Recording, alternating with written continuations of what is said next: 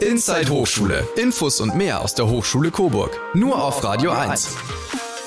Forschung und Internationalität, das ist diesmal unser Thema bei Inside Hochschule, der Beitragsreihe von Radio 1 und der Hochschule Coburg, immer einmal im Monat.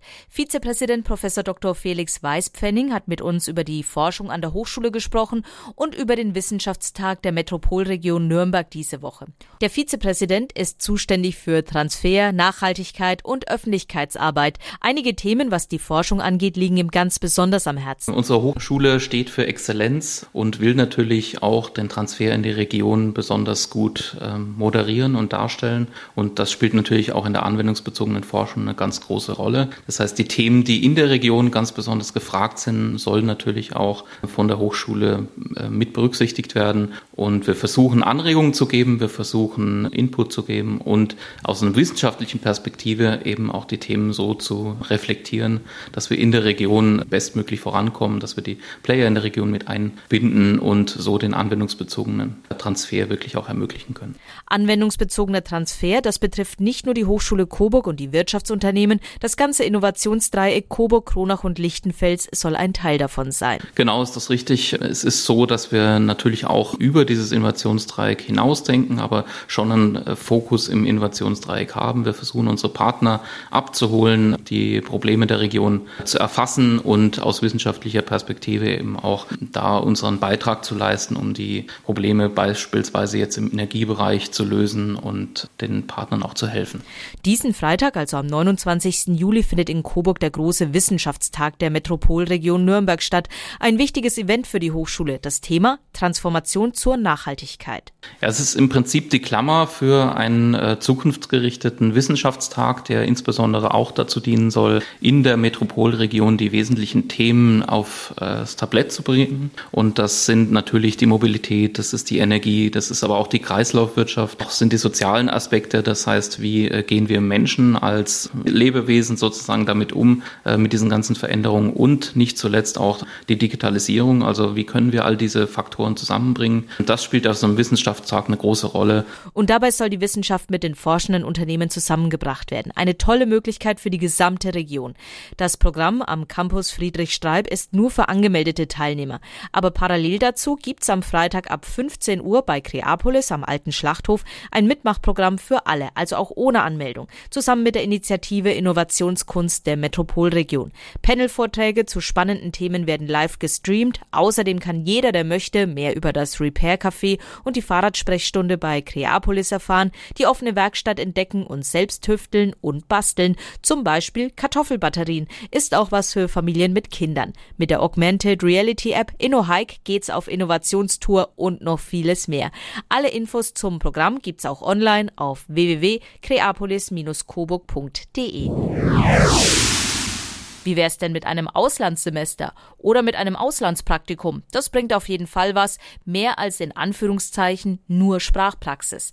Wer an der Hochschule Coburg studiert, hat eine ganze Reihe von Möglichkeiten. Darüber habe ich mit dem Leiter des International Office, Christian Erkenbrecher, gesprochen. Herr Erkenbrecher, Sie leiten das International Office hier an der Hochschule Coburg. Das heißt ja, Sie sind zuständig für ja, Studentinnen und Studenten aus aller Welt, aber auch für Leute, die von hier ins Ausland wollen. Ist das richtig? Ganz genau. Also wir betreuen äh, beide Seiten. Bei uns gibt es die sogenannte Incoming-Seite. Das sind alle Studierenden, die aus dem Ausland zu uns äh, kommen, sei es jetzt für einen Kurzaufenthalt oder auch für ein ganzes Semester. Forschungsaufenthalte sind dabei. Und es gibt die andere Seite, das äh, sind die Outgoing-Studierenden. Ähm, das heißt, alle, die zum Praktikum Praktikum zum Studiensemester oder auch da hier ähm, Kurzprogramme ins Ausland gehen. Welche Optionen hat man denn, wenn man jetzt an der Hochschule Coburg studiert und sagt, ja, so ein Auslandssemester, das wäre mal was? Es gibt also die zwei Möglichkeiten, die sich anbieten, hauptsächlich das Praktikum im Ausland zu machen oder eben ein Studiensemester. Da kommt es einfach ein bisschen drauf an, was man selbst sich wünscht. Wir haben 77 Partnerhochschulen verteilt in der ganzen Welt und dann kommt es eben darauf an, ob es an der jeweiligen Hochschule entsprechende Fächer gibt, die einem passen für, für den Studiengang, sodass angerechnet werden kann und man eben dann möglichst kein Semester dann verliert. Leichter ist es, wenn man das Ganze als Praktikumssemester macht. Also weil jeder Studiengang hier hat ein verpflichtendes äh, Praktikumsfenster Und da bietet es sich ähm, einfach organisatorisch auch an, das zu nutzen, um Auslandserfahrung eben zu sammeln und gleich mal in einer internationalen Firma vielleicht ähm, ja, Kontakte zu knüpfen. Was die Partnerhochschulen angeht, gibt es da so einen ja, besonders gefragten Dauerbrenner? Also sehr beliebt sind unsere Partner in, in Spanien, ähm, aber auch im, im Norden. Also die finnischen Partnerhochschulen sind auch äh, sehr beliebt und bieten auch ein super englischsprachiges Programm an. Warum ist es denn sinnvoll, auch mal für ein Semester oder für länger ins Ausland zu gehen? Ich meine, natürlich die Sprachkenntnisse stehen ganz oben, aber welche Vorteile gibt es denn sonst noch? Ich denke, ein Auslandssemester bringt einem vor allem persönlich auch etwas. Wenn man sich selbst mal im Ausland hatte durchsetzen müssen, ohne das, das bekannte Netzwerk, das man eben hier in Deutschland hat, ähm, wenn man da neue Netzwerke knüpfen müsste, auch das ist äh, wichtig für den Beruf später und ähm, eben auch ja, fachliche Kompetenzen, die man da mitnimmt. Gerade im,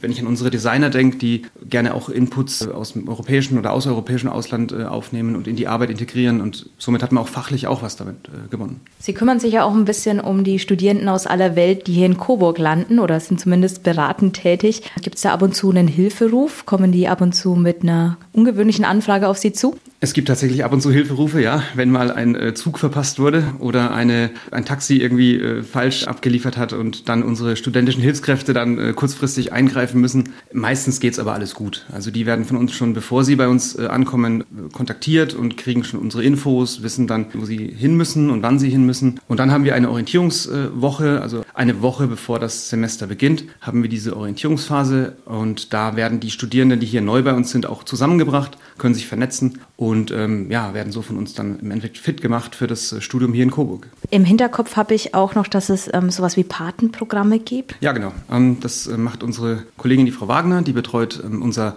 Patenprogramm Gastfreundschaft und das äh, läuft jetzt jedes Jahr meistens im Oktober, November an und da versuchen wir Coburger Familien zusammenzubringen mit unseren internationalen Gästen. Und das funktioniert eigentlich ganz schön seit einigen Jahren und ähm, haben sich auch teilweise äh, richtige Freundschaften entwickelt, die über Jahre gehalten haben. Gehen wir doch mal weg vom Studium im Ausland. Es geht auch um Forschungsaufenthalte, haben Sie vorhin angesprochen. Das heißt, Dozenten von hier gehen auch für eine Zeit ins Ausland. Das ist möglich, ähm, dass äh, Dozenten an einer anderen Hochschule lehren, ähm, meistens für Kurzprogramme, ähm, oder dass wir eben Professoren bei uns empfangen, die dann aus dem Ausland hier Input geben. Aber auch auf Studierendenseite ist es möglich, dass man sagt, man geht für entweder während seiner Masterarbeit oder auch im Praxissemester an eine ausländische Einrichtung und macht dann eben dort bestimmte ja, Elemente der, der Forschungsarbeit. Letzte Frage, wer finanziert zum Beispiel den Auslandsaufenthalt für einen Studenten oder eine Studentin? Da gibt es ein Programm, das Erasmus-Programm, ähm, das dieses Jahr 35 Jahre ähm, alt wird, gesponsert über den DAAD, den Deutschen Akademischen Austauschdienst. Und da gibt es Stipendien, die eben zur Verfügung stehen für Studienaufenthalte, Praxisaufenthalte, aber auch Kurzprogramme, teilweise sogar Sprachreisen werden da gefördert und und das ist so der Hauptgeldgeber.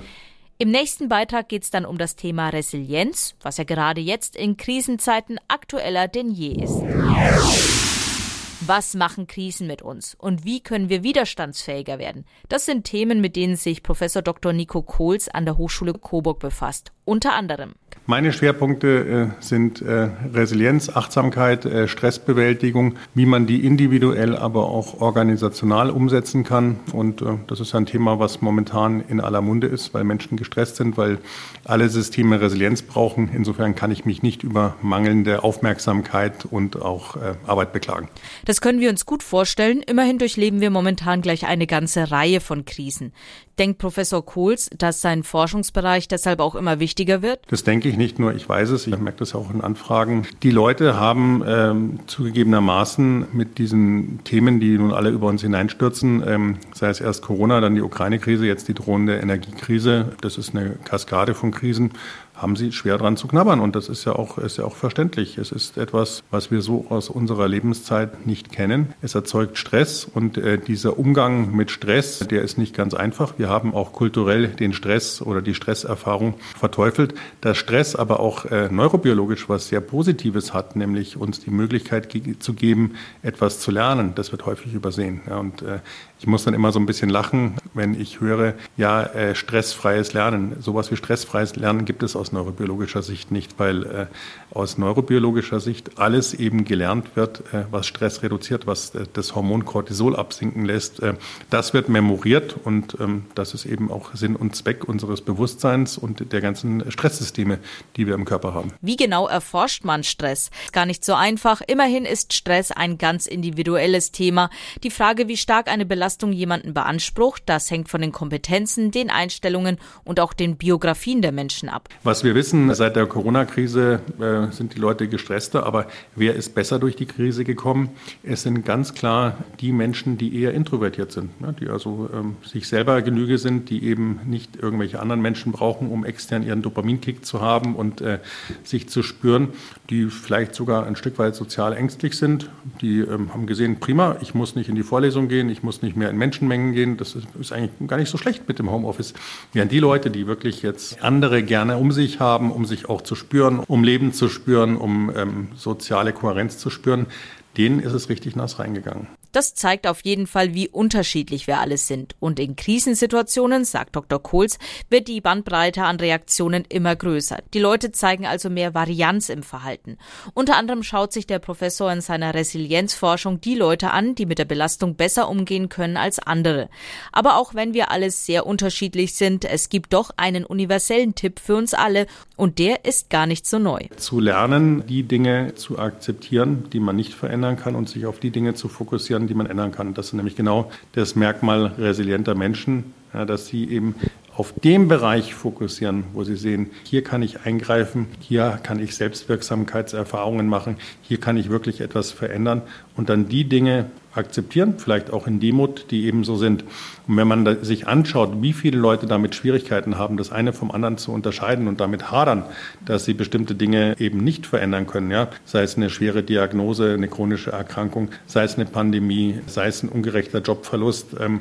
Gesundheitsförderung oder Health Promotion ist ein internationales Feld und auch ein Programm der WHO.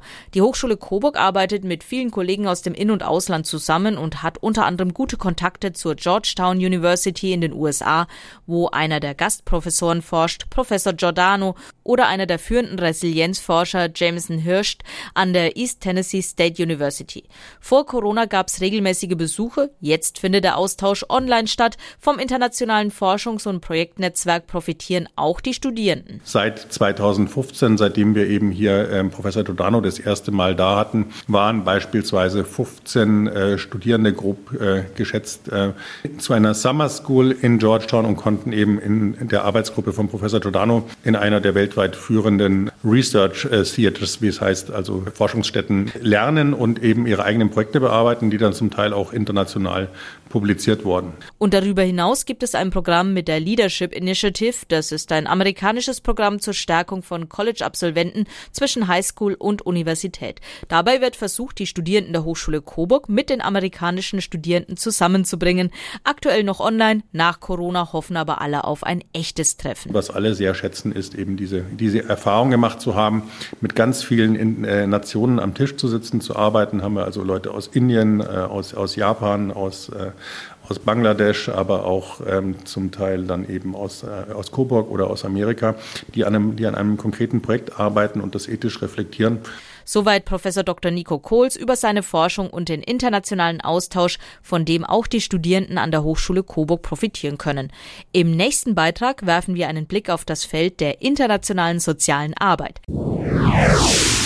Dr. Andrea Schmelz ist an der Hochschule Coburg Professorin für internationale soziale Arbeit und globale Entwicklung. Dabei hat sie verschiedene Schwerpunkte. Das sind sozusagen Schnittpunkte des Fachgebiets als solche, internationale soziale Arbeit, Nachhaltigkeit, Menschenrechte und globale Fragen. Mein besonderer Schwerpunkt dabei ist die soziale Arbeit im Kontext von Flucht ähm, und Migration, aber jetzt neuerdings auch stark äh, beschäftigen mich die Fragen von Krisen, Klimakrise, aber auch Corona-Krise und die sozialen, aber auch sozialökologischen Folgen.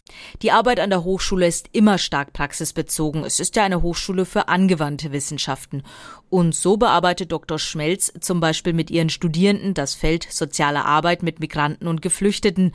Worum es da geht? Die Hintergründe, Ursachen und Folgen zu verstehen, eher auf, sagen wir, einer strukturellen Ebene, politisch, aber auch sozialstrukturell. Dann geht es da aber ganz konkret darum, dass die Studierenden eben das auf dann auch praktische Felder ähm, anwenden, indem sie äh, Konzepte entwickeln und zwar Konzepte so entwickeln, dass sie nicht über die Köpfe von Migrantinnen und Geflüchteten hinweg irgendwas entwickelt, sondern mit ihnen. Und es geht darum, diskriminierungs- und diversitätssensible Konzepte zu entwickeln und möglichst zu erproben. Das wäre ein Beispiel für einen ganz konkreten Praxisbezug in der Lehre. Was die Forschung der Professorin angeht, sie ist zum Beispiel an einem Forschungsprojekt mit der österreichischen Universität Klagenfurt und der Hochschule Frankfurt beteiligt. Dabei geht es um das Zusammenwirken von sozialen Bewegungen und sozialer Arbeit. Meine Schwerpunkte sind dann eher die Ökologiebewegungen auf Fridays for Future oder auch Migrantinnen, die sich selbst organisieren, um ihre Situation auf die Straße zu bringen, zu protestieren. Inwieweit ja, wird es von der sozialen Arbeit aufgegriffen und wie können da auch Synergien zwischen sozialen Bewegungen und sozialer Arbeit praktisch entstehen? Weil letztlich geht es uns ja darum, ja für alle und dann eben auch für Migrantinnen äh, gerechtere Verhältnisse zu erwirken. Äh, das ist so das Hauptziel eigentlich meiner Arbeit. Ein zweites Forschungsfeld, innovative Schnittstellen von Bildung für nachhaltige Entwicklung und kultureller Bildung. Wo man einmal diese ganzen Themenpalette, die äh, in der internationalen sozialen Arbeit von Interesse ist, ne? also Stichwort wären da die 17 äh, Nachhaltigkeitsziele, bearbeiten kann, die Studierenden die Möglichkeit haben, da auch wirklich breit eigene Schwerpunkte zu setzen. Man kann auch sehr schön in internationaler Kooperation dazu arbeiten. Und gleichzeitig ist ja in der sozialen Arbeit oft so, dass wir es auch mit Zielgruppen zu tun haben, die entweder ähm, ja nicht so in der Lage sind, sich zu artikulieren. Und da ist es total spannend. Und da haben wir als Fakultät auch einen Schwerpunkt äh, gesetzt, mit ja unterschiedlichen Ausdrucksformen von kultureller Bildung äh, zu arbeiten. Aktuelle Krisen wie zum Beispiel der Ukraine-Krieg, die Corona-Pandemie, die Klimakrise, Hungerkrisen spielen natürlich auch eine große Rolle in der internationalen sozialen Arbeit. Dabei fällt immer wieder der Begriff Vielfachkrisen. Das bedeutet, dass Krisen zusammen auftreten und sich wechselseitig verstärken. So werden zum Beispiel Ungleichheiten, die vorher schon da waren, noch weiter verstärkt. Professor Dr. Andrea Schmelz würde sich wünschen, dass die internationale soziale Arbeit auch in der Politik stärker gehört wird. Sie ist stark vernetzt mit dem Weltverband der Sozialarbeiterinnen und Sozialarbeiter. In Deutschland gibt es natürlich solche Verbände auch, aber die sind äh, leider nicht wirklich sehr stark. Ich bin äh, im deutschen Verband bin ich Sprecherin der Fachgruppe Internationale Soziale Arbeit der Deutschen Gesellschaft für Soziale Arbeit. Also um da vielleicht ein Beispiel zu machen, als der Krieg ausgebrochen ist, haben wir sofort ein Positionspapier geschrieben, No War in Ukraine und äh, die sozialarbeiterische Sicht auf diesen Angriffskrieg äh, Russlands gegen die Ukraine geschildert. Wir haben Veranstaltungen gemacht, wo wir auch Kolleginnen aus der Ukraine, also Sozialarbeiterinnen eingebunden haben, haben verschiedene Solidaritätsaktionen auch zusammen mit dem Europäischen Verband der Sozialarbeiterinnen auf den Weg gebracht. Die internationale soziale Arbeit ist in Deutschland ein absolutes Randgebiet der sozialen Arbeit, obwohl sie so wichtig ist, so Schmelz. Also es gibt nur ganz wenige Lehrstühle an Fachhochschulen, die überhaupt also internationale soziale Arbeit im Auftrag, in der Professur, im, in der Denomination nennt man das jetzt etwas verbürokratisiert haben. Und da denke ich, muss sich zukünftig auch viel, viel mehr ändern, weil natürlich irgendwie, wenn es nur fünf Professuren gibt, überhaupt bundesweit, ist auch klar, ist die Schlagkraft jetzt äh, irgendwie nicht, nicht ins Unendliche. Ne? Aber ich sehe es als einen Entwicklungsprozess ähm, und ich selber komme auch aus der Politikwissenschaft und auch, auch aus der Geschichte und daher weiß ich, dass manche Entwicklungsprozesse auch einfach äh, ihre Zeit brauchen. Mehr Lehrstühle, mehr Nachwuchsförderung, das wäre nötig, um die internationale soziale Arbeit zu stärken. Professor Dr. Andreas Schmelz von der Hochschule Coburg ist eine der ganz wenigen Professoren und Professorinnen bundesweit mit diesem Spezialgebiet. Im nächsten Beitrag geht es um eine Doktorarbeit zum Thema Rassismus auf dem Arbeitsmarkt. Rassismus auf dem Arbeitsmarkt. Das ist das Thema der Dissertation von Dr. Raphael Ekamba. Er hat an der Hochschule Coburg schon seine Bachelor- und auch seine Masterarbeit über das Thema Rassismus geschrieben und dann eben auch die Doktorarbeit. Die Idee zur Verknüpfung mit dem Arbeitsmarkt hatte er, nachdem er einen Bericht über Integration gelesen hatte. Darin stand, dass Menschen mit afrikanischer Herkunft zwar sehr gut in Deutschland integriert sind, aber auf dem Arbeitsmarkt eben nicht. Dem wollte er auf den Grund gehen. Ich habe damals so ungefähr 144 Schwarze befragt und ich habe selber festgestellt, weil ich ging wirklich mit dem Vorurteil, nachdem ich diesen Bericht gelesen habe und ich dachte, vielleicht ist sie schlecht gebildet, deshalb findet sie keine Arbeit oder so weiter. Und als ich die Befragung gemacht habe, habe ich festgestellt, fast alle hatten mindestens Abitur. Warum also finden die gut gebildeten Menschen mit afrikanischer Herkunft keine Arbeit? Raphael Ekamba hat für seine Doktorarbeit Frauen und Männer mit afrikanischer Herkunft befragt, die seit mindestens drei Jahren in Deutschland leben, mindestens eine Ausbildung gemacht haben und Deutsch sprechen. Es waren Menschen aus Großstädten wie Hamburg ebenso dabei wie zum Beispiel Coburger. Was kam raus? Die Hautfarbe oder die Vorurteile gegen schwarze Menschen spielen eine sehr große Rolle. Eine der Erkenntnisse, wer im Bereich Maschinenbau oder IT zum Beispiel einen Job sucht, der findet auch was. In diesen Bereichen gibt es einen großen Bedarf an Mitarbeitern. Anders sieht es in Bereichen aus, in denen es einen Wettbewerb zwischen schwarzen Menschen und Menschen aus der sogenannten Mehrheitsgesellschaft gibt, also den Weißen. Das ist, wo eine äh, Präferenz stattfindet. Das ist, wo die Hautfarbe oder die Herkunft spielt eine Rolle. Egal, ob man jetzt in Deutschland geboren ist oder man Deutsch spricht oder aufgewachsen ist.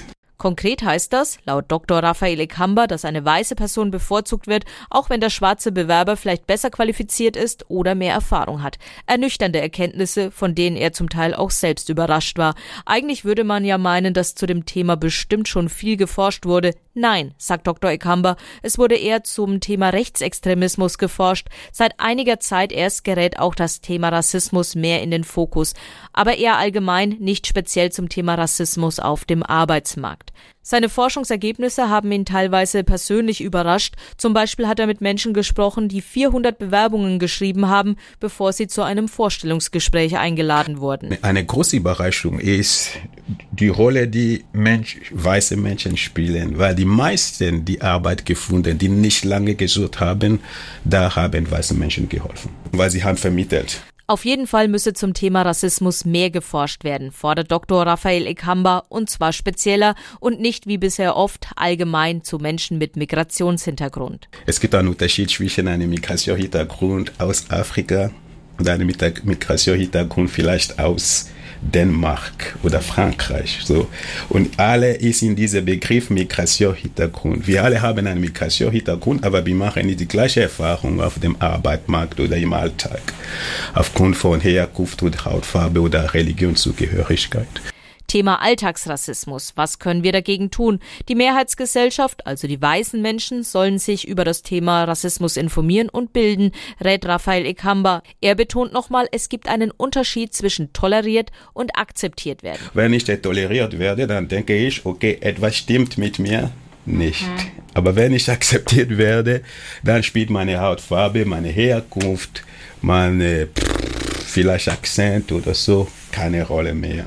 Und das sollte aus seiner Sicht ein Schwerpunkt bei der Bildung oder eben bei der Aufklärung liegen, dass wir Menschen eben unterschiedlich sind und dass das akzeptiert werden muss. Dr. Raphael Ekamba hat an der Hochschule Coburg zum Thema Rassismus auf dem Arbeitsmarkt promoviert. Forschung und Internationalität, das war diesmal das Thema bei Inside Hochschule. Anja Hampel, Radio 1.